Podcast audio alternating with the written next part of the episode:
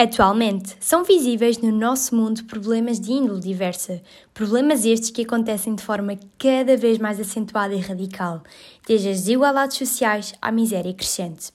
Estamos numa sociedade dominada pelas tecnologias e por diversas outras alterações. Durante estes últimos anos, passámos por diversos acontecimentos. Uma pandemia instalou-se em Portugal no início de 2020, não só em Portugal, mas também pelo resto da Europa. Ficámos confinados em casa, passámos por quarentenas e não só, também ficámos limitados à tecnologia.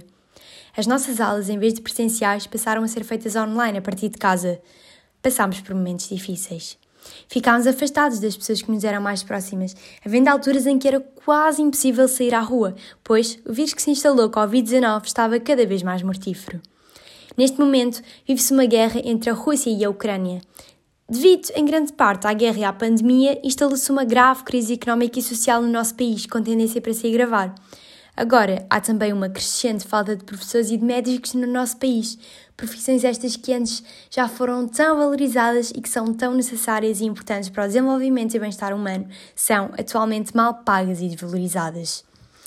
Lamentavelmente, os direitos humanos ainda não estão assegurados em todos os países, nomeadamente no Afeganistão, Nigéria e Arábia Saudita. Existem desigualdades de género entre as mulheres e os homens. As injustiças sociais e a discriminação são cada vez mais preocupantes. A tecnologia tem vindo a dominar os dias de hoje, deixando as pessoas completamente dominadas por esta, fazendo com que a família perca os seus vínculos familiares. Assim, todas estas adversidades têm tendência a piorar funestamente neste século XXI em que nos encontramos.